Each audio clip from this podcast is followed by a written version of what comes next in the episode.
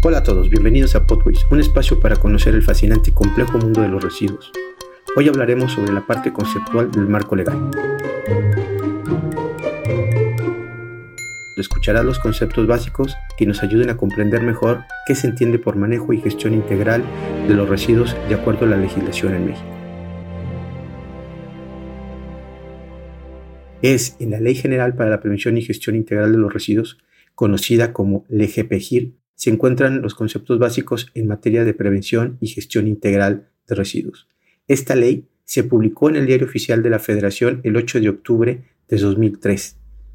La ley fue novedosa en cuanto que incluye una serie de instrumentos de política ambiental en materia de gestión de residuos que permiten un manejo integral de acuerdo al tipo de residuos que se trate, ya sean residuos peligrosos, de manejo especial o residuos sólidos urbanos que también define la competencia de la autoridad que regulará este tipo de residuos, así como la valorización de aquellos que lo requieran y el confinamiento adecuado de las fracciones no aprovechables.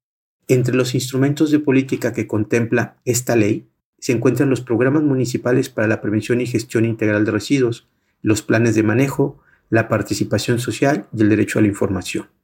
La LGPGIR tiene como objetivo garantizar el derecho de toda persona a un medio ambiente adecuado y propiciar el desarrollo sustentable a través de la prevención en la generación, la valorización y la gestión integral de los residuos, tanto peligrosos, sólidos urbanos y de manejo especial, buscando prevenir la contaminación de sitios con este tipo de residuos y llevar a cabo la remediación de los sitios contaminados en el territorio nacional.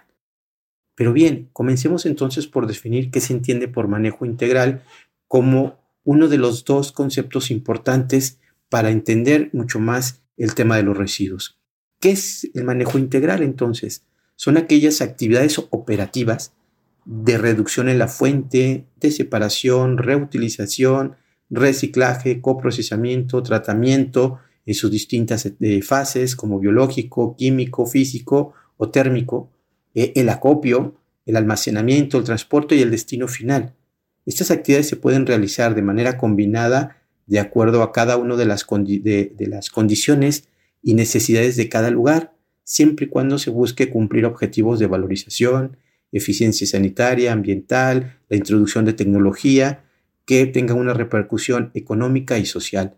En tanto, la gestión integral de residuos es un concepto mucho más amplio que integra en su definición la parte operativa del manejo integral, definiéndose entonces como un conjunto articulado e interrelacionado de acciones normativas, operativas, que es donde se encuentra la parte del manejo integral, la parte financiera tan importante que es saber cuánto cuesta un sistema y cómo se va a financiar y el establecimiento de sistemas de tarifas.